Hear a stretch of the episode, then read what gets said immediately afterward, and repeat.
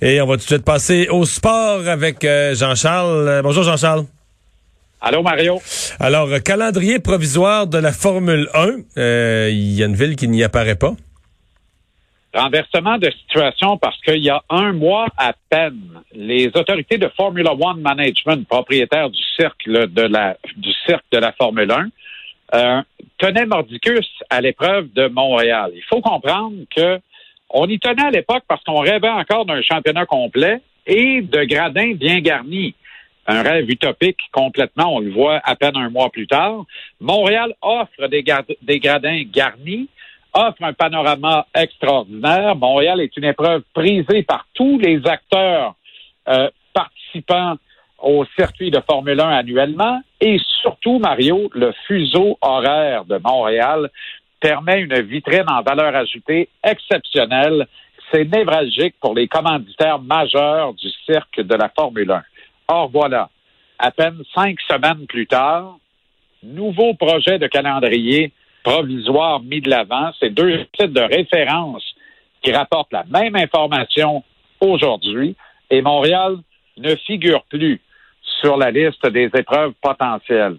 Évidemment, la principale raison de ça, c'est qu'on veut discuter le minimum d'épreuves pour être pour avoir un championnat homologué par la Fédération internationale de l'automobile. Et ça, ça prend un minimum de huit épreuves. Mais on doit tenir un minimum ou un maximum d'épreuves dans un minimum de déplacement.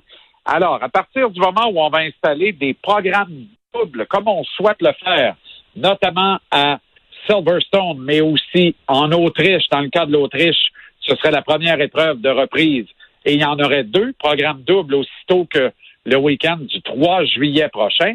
À partir de ce moment-là, c'est un peu compliqué de remballer tout ça et de ramener les épreuves sur le continent nord-américain. Fait qu'il y a fort à parier que le championnat sera disputé à coup de programme double avec un minimum de déplacement et qu'on va demeurer en Europe. Alors, c'est Montréal qui en paie le prix, malheureusement, malheureusement. Alors, tu sais, on pourrait tenter de faire un lien, mais ce serait boiteux avec le fait que Montréal figure sur le tristement, euh, le triste palmarès des villes les plus touchées dans le monde par la COVID. C'est sûr que si, la décision se prend ces, ces jours-ci, ces semaines-ci, il regarde le portrait, le portrait à Montréal, il n'y a rien, il y a rien d'encourageant. Hey, par moi de Max Domi.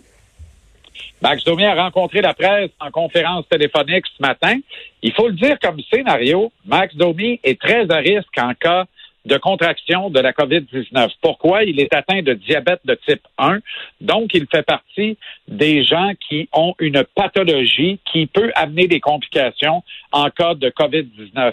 Alors, évidemment, ça lui trotte en tête, ça l'inquiète, mais pas au point de se remettre en question quant à un éventuel retour au jeu, mais c'est comme si pas qu'il faisait du faux fuyant, mais c'est comme s'il ne croyait pas à ce retour au jeu. Les joueurs ont beaucoup de, difficultés à se faire à l'idée qu'on pourrait reprendre à huis clos quelque part en juillet à Gogun les activités de la Ligue nationale avec des séries éliminatoires à 24 équipes. Ça, ça l'excite un peu, par exemple, parce que ça lui permettrait pour une première fois en cinq ans au niveau de la Ligue nationale de prendre part à des séries éliminatoires Max Domé, le cas échéant que les activités reprenaient avec 24 équipes admises, parce que ça en prend 8 de plus que les 16 habituels pour que le Canadien entre en série par je ne sais plus trop quelle fenêtre ou quelle porte du sol, Mario, mais en tout cas, on en a parlé récemment. Alors ça, ça pourrait, ça pourrait le titiller un peu, ça pourrait lui tenter. Mais tu sais, quand tes médecins te disent tu es très à risque si tu contractes la COVID-19, est-ce que tu vas aller jouer au hockey dans un contexte comme celui-là?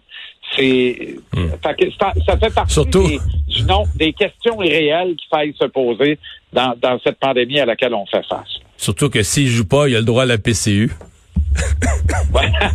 Hey, merci. Oui, ben, non, mais c'est intéressant ce que tu dis là parce que lui, il renégocie un nouveau contrat. Ah oui, c'est vrai, c'est vrai. Peut-être peut pour un montant, peut-être pour un montant plus gros que la PCU. Hey, merci beaucoup, Jean-Charles. Oui. salut, à demain.